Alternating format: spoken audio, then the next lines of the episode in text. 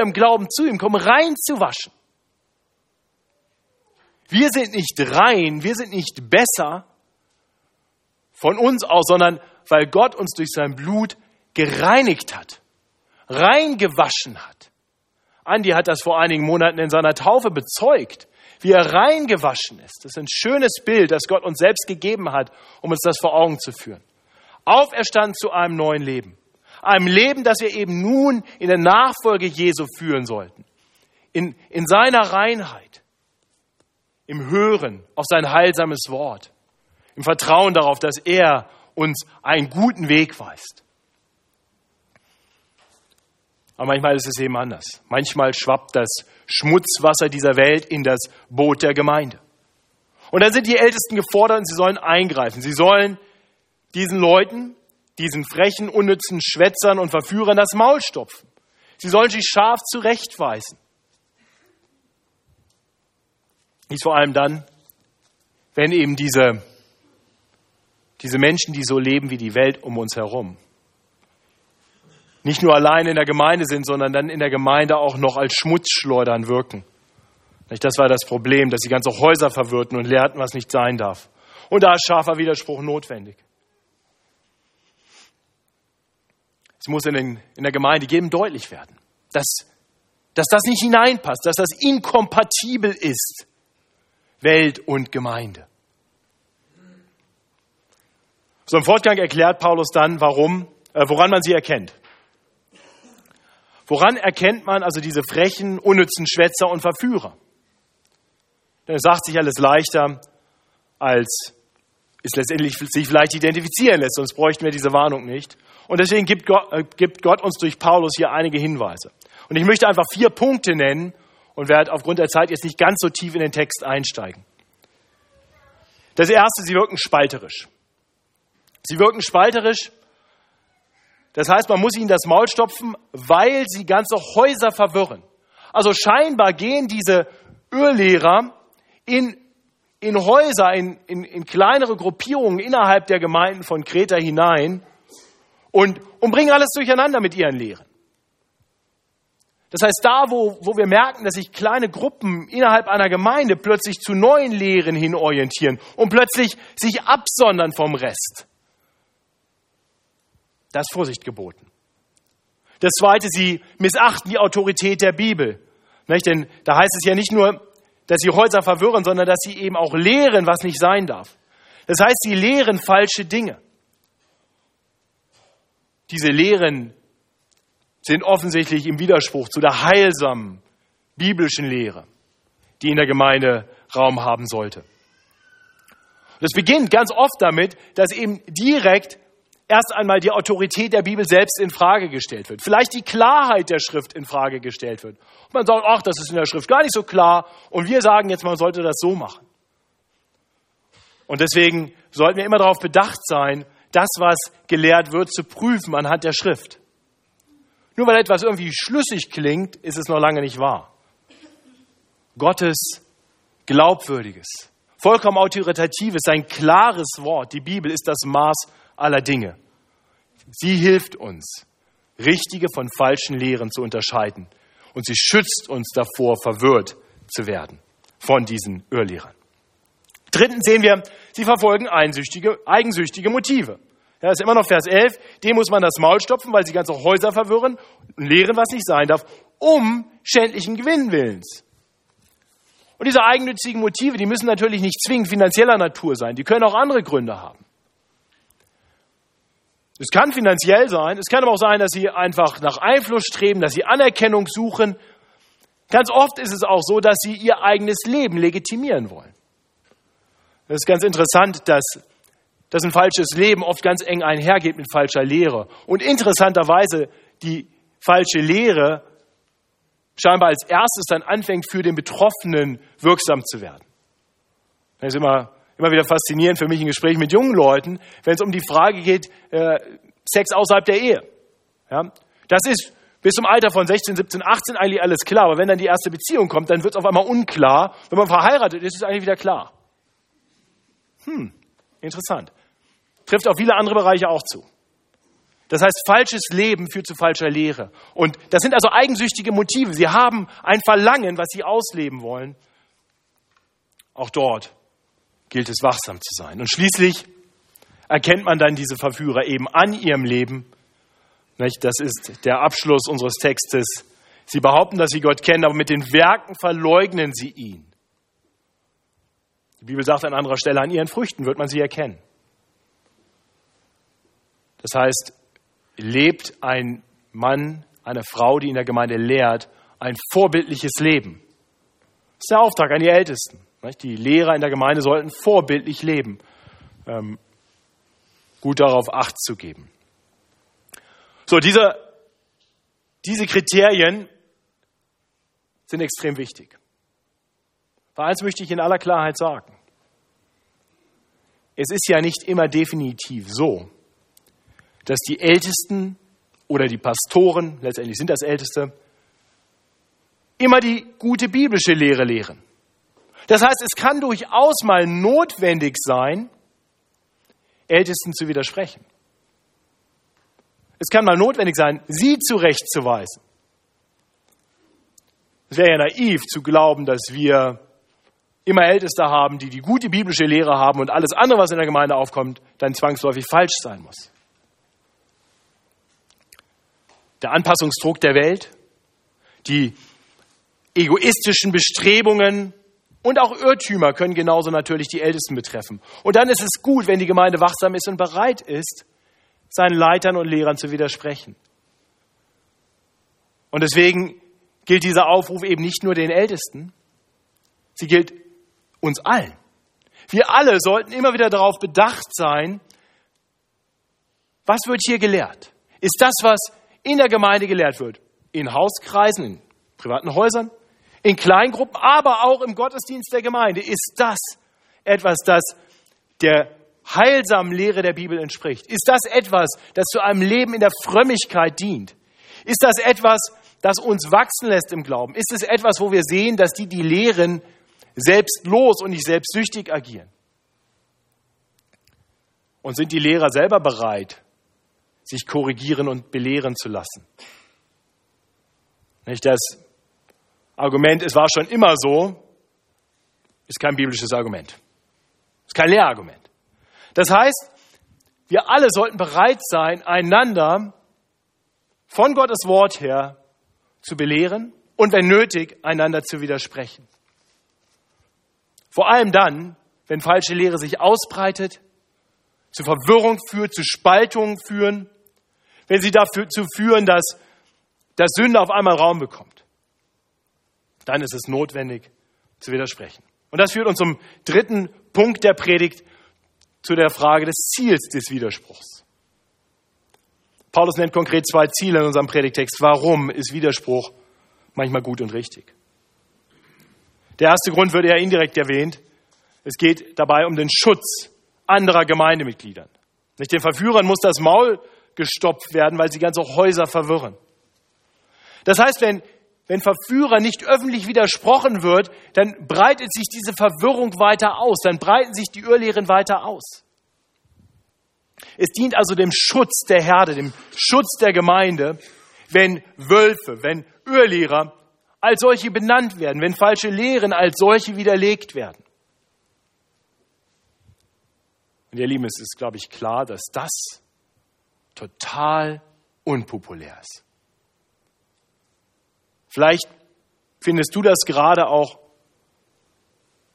irgendwie ganz schön doof, dass ich über sowas rede. Die Verführer in den Gemeinden, die sind ja normalerweise nicht, die laufen ja nicht mit dem Schild rum. Ich bin ein Wolf. Ich bin ein Verführer. Ich bin unnütz. Frech. Ja? Na, typischerweise haben diese Wölfe Schafspelze an. Und die schleichen sich in die Herde und, und sind dann teilweise erstmal bei ein paar Schafen beliebt. Ich kann ja kein ganzes Haus verwirren, wenn jeder sofort sagt, oh, das ist ein Irrlehrer. Das heißt, diese Leute haben normalerweise ein gewisses Ansehen. Und jetzt ein, einer solchen Person öffentlich zu widersprechen, ihnen das Maul zu stopfen, wie Paulus sagt, das ist unpopulär, das ist unangenehm.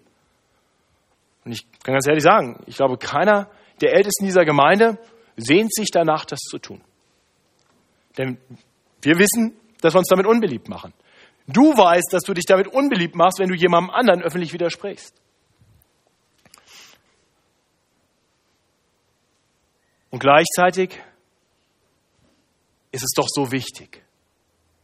Was wären das für Hürden, die nicht auf die Herde acht haben? Das heißt auch, auch darin sind gerade die Leiter in der Gemeinde gefordert, sich nicht dem Anpassung, Anpassungsdruck der Welt zu, zu ergeben. Nicht Zivilcourage, öffentlicher Widerspruch, das Einschreiten, wenn etwas falsch läuft, das ist heute in der Welt nicht mehr besonders ausgeprägt. Das, das findet an sich schon Widerspruch. Ich kann mich gut daran erinnern, schon eine ganze Zeit her, dass ich mal in der Straßenbahn erlebt habe, wie ein Betrunkener jemandem anders eine Zigarette im Gesicht ausgedrückt hat und es, und es zu einer Handgreiflichkeit kam. Und in meiner Naivität, ja, der Typ war also ungefähr so groß wie ich, aber wog deutlich mehr, bin ich dazwischen gegangen. Der Straßenbahnfahrer hat dann die Polizei gerufen und die Polizei hat mich ermahnt und gesagt, junger Mann, das war ganz schön bescheuert. Der war bewaffnet. Auf gut Deutsch, Zivilcourage ist keine gute Idee. Das gerade am letzten Wochenende erlebt. Ich war mit meiner Tochter auf dem Spielplatz. Da haben zwei Teenager, einer war vielleicht 17, der andere vielleicht 15. Der 17-Jährige hat dem 15. einen Ball geklaut. Ja, und, und der 15-Jährige hat geschrien. Der war stinksauer, der war außer sich. Und da waren lauter Leute und keiner ist da hingegangen. Nachher ist dann ein anderer und ich sind dann da hingegangen und in dem Moment hat er den Ball zurückgeworfen und ist abgehauen. Aber es war schockierend für mich. Ich stand relativ weit weg. Es war schockierend für mich zu sehen, das Eingreifen, wenn etwas falsch läuft, davor scheut man sich. Oh, das, das drängt auch auf die Gemeinde ein. Und vor allem dieses Besserwisserische zu meinen, was der sagt, ist falsch und ich weiß es besser, das geht ja schon mal gar nicht. Jeder hat ein Recht zu, zu seiner eigenen Meinung, auch in der Gemeinde. Ihr Lieben, betet dagegen an, dass Gott dieser Gemeinde immer wieder Älteste gibt, die bereit sind, sich unbeliebt zu machen, die bereit sind, sich an die Front zu stellen, einzugreifen, wenn das nötig ist, um die Wölfe von den Schafen zu trennen. Und keine Sorge, ich predige diese, Predige, predige diese Predigt heute nicht, weil wir gerade es irgendwo mit großen Irrlernen in der Gemeinde zu tun haben. Gott sei Dank weiß ich von keiner Irrlehre, von irgendeinem großen Ausmaß, die sich in dieser Gemeinde ausbreitet. Ist einfach dran als Predigtext, um uns zuzurüsten und uns dabei zu helfen, wachsam zu bleiben für die Zeit, wenn es vielleicht mal nötig ist. Paulus nennt noch einen zweiten Grund. Das war der erste zum Schutz der Herde, der zweite zum Wohl der Verführer. Vers 13 lesen wir, dass dieser Widerspruch noch ein zweites Ziel hat. Weise sie scharf zurecht, damit sie gesund werden im Glauben.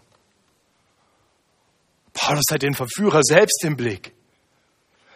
Das, das scharfe Zurechtweisen kann dem Betroffenen dabei helfen, sein, seinen Irrweg zu erkennen.